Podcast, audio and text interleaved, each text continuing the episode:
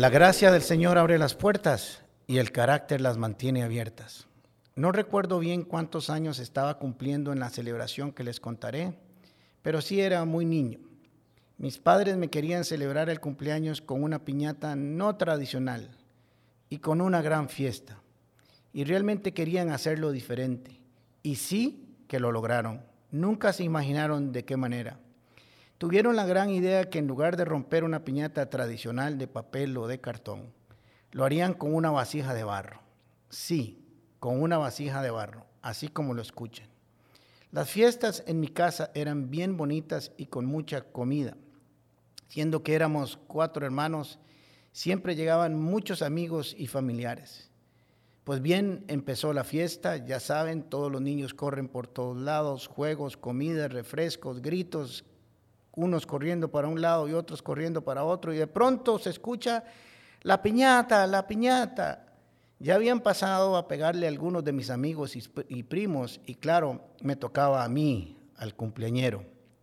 Ahora sé, pero en ese momento no, lo que tenía encima de mi cabeza. No comprendía lo que significaba tener encima de mi cabecita una vasija de barro. Como era mi, el cumpleañero o mi cumpleaños, empecé a darle lo más fuerte que podía.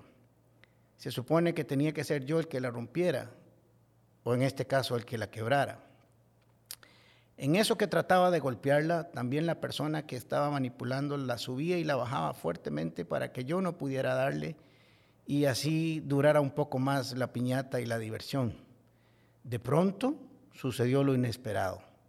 Estaba tan llena y la habían jalado tan duro que se desprendió y me cayó en la cabeza. Se quebró y con eso todo el relleno, comida, dulces, jueguitos y el famoso maní cayeron por todo lado, incluyéndome a mí que también caí en el suelo con todas esas cosas. Los niños no sabían lo que había pasado, pero ellos solo sabían que se había quebrado y que era la hora de agarrar la mayor cantidad de confites y regalos. Claro, el maní era solo para los adultos. Pues bien, quedé tendido en el suelo, mi mamá y mi papá me llevaron a mi habitación tenía un chichotón enorme, ya se lo pueden imaginar. Me acuerdo que me dolió mucho, me pusieron hielo, me dejaron un rato con alguien que me cuidara en la habitación, ya que habían otros invitados que atender y realmente no era nada grave, así que mis papás continuaron en la fiesta. Todavía sabía mi nombre y creo que a partir de ahí quedé un poco medio tostado, pero bueno, aquí sigo adelante. Al rato volví a la fiesta, había continuado y todos estaban muy, felices. La idea era que los invitados la pasaran lo mejor posible y el objetivo se había cumplido, claro. Yo así había sido, por así decirlo, la piñata viviente, para que todos disfrutaran y todo estaría bien, al menos eso pienso ahora. Al final yo también corría y disfrutaba con los demás de la fiesta. Por cierto, cada vez que recuerdo ese día lo disfruto más, sin traumas ni tristezas. Supe verle la cara correcta y la parte feliz a un momento difícil. Lo importante es que había muchos regalos y valió, la pena el, chichorro, el chichotón. Recordando esa buena celebración, porque la verdad es que fue buena, me puse a pensar que así sucede muchas veces en nuestras vidas. Que así es en parte la vida. Alguien tiene que pagar la fiesta. No de la manera en que nos imaginamos, pero alguien siempre la paga. Siempre hay alguien o algunos sacrificados para que los demás la pasen bien. ¿Se ha puesto a pensar que por lo general el que organiza la fiesta no es el que más la disfruta? Su deseo es que los invitados la pasen bien y esa es su alegría. En mi historia fui yo el que puso la cabeza para que se reventara la piñata, accidentalmente, pero al fin y al cabo se reventó. Tal vez en algunos casos ha sido usted el que tuvo que poner su cabeza. Y si te preguntas si valió la pena ese momento de dolor y ese esfuerzo, valdría la pena que lo hicieras para que otros pasaran o la pasaran muy bien. En mi caso aprendí algo muy importante, que para hacer a otros felices en algunas ocasiones, no en todas, nosotros tenemos que pagar un precio para ver disfrutar a nuestros seres queridos y verlos felices. Como lo hacen los papás con los hijos como lo hacen los hijos con los padres, como lo hacemos muchas veces con nuestros hermanos y con nuestros seres queridos. Hacemos un esfuerzo aún por encima de nuestros propios intereses para verlos disfrutar. Y eso no está mal. Creo que de eso se trata un poco la vida, de no ser egoístas, de no creer que el mundo gira a nuestro alrededor. Por eso un poco de sacrificio balanceado por los demás no hace daño, todo lo contrario, ayuda mucho.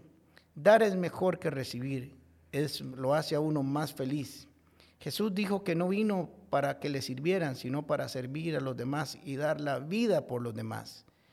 Puedes estar seguro de que alguien en algún momento de tu vida puso su cabeza por ti aunque tal vez nunca te diste cuenta. Puedes quedarte con el dolor de cabeza o puedes quedarte con la música, la comida y los regalos de la fiesta que también la acompañaron por si no te acuerdas. ¿Por qué hoy no te tomas un tiempo para reflexionar cómo estás viviendo, cómo has vivido y si tu vida es solo para ver cómo otros pagan tu fiesta? Igualmente, si te tomas un tiempo para recordar a todas aquellas personas que hicieron algo por ti, que tienen un chichotón o tuvieron un chichotón para verte feliz, para darte un regalo en esta vida, para ayudarte a cumplir tus sueños. Te invito a ir un poco más allá, no solo a que las recuerdes con gratitud. Te invito a hacer una lista de todas esas personas y escribirles un mensaje. Llámalas, cómprales algo si puedes, dale las gracias por la vasija que se quebró en su cabeza para que tu fiesta continuara. Yo ya empecé con mi lista y empecé con Jesús. Le doy gracias por haber ido a la cruz por mí, no de manera accidental, sino voluntaria, por ofrecerse en el más hermoso de los sacrificios, para que yo pudiera tener vida eterna y vida en abundancia. Gracias Jesús por pagar el precio y el regalo de mi salvación, de mi paz y de la sanidad de mi cuerpo. Recuerde lo que nos enseñó Jesús en Juan 15 les dijo así, les digo todo esto para que sean tan felices como yo. Ámense unos a otros, así como yo los amo a ustedes. Y no hay amor más grande que el dar la vida por sus amigos. Puertas, con el pastor Alejandro Castro es otra producción de La Comu Podcast. Música por Chisco Chávez. Temas de Luis Fernando Caravaca y voz adicional de Jorge Vindas. Y si no lo has hecho todavía, suscríbete a Puertas del Podcast en Spotify o iTunes Podcast. Puedes seguirnos en nuestro Facebook, Instagram o YouTube como Comunidad Paz. Recordad, Paz se escribe con S. ¿Sabes por qué?